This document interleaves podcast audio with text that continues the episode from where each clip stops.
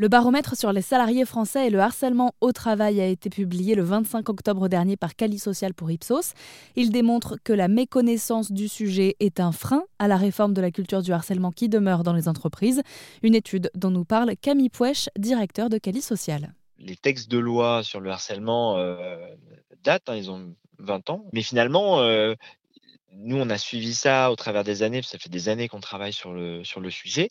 on a été confronté à plein de blocages d'analyse, d'interprétation de situation. Et c'est la jurisprudence qui vient qualifier les situations. Et finalement, ce qui relevait du subjectif il y a 20 ans, aujourd'hui, ont été objectivés.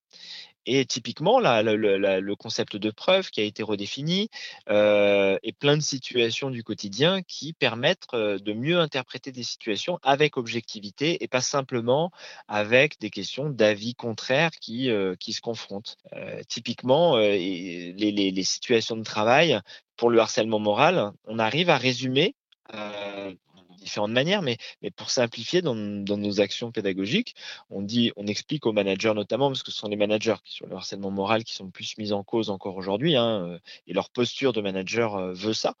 Est-ce que le comportement est justifié vis-à-vis de l'activité de l'entreprise? Approfondir le sujet par des formations et de la sensibilisation sera donc la clé quand l'étude montre que 7 entreprises sur 8 n'ont pas mis en œuvre les mesures nécessaires pour lutter contre le harcèlement au travail. Selon les salariés interrogés, soit 2000 personnes du privé et du public, des axes d'amélioration ont été proposés par le cabinet d'études Cali Social avec Camille Pouèche et on en parle sur erzen.fr.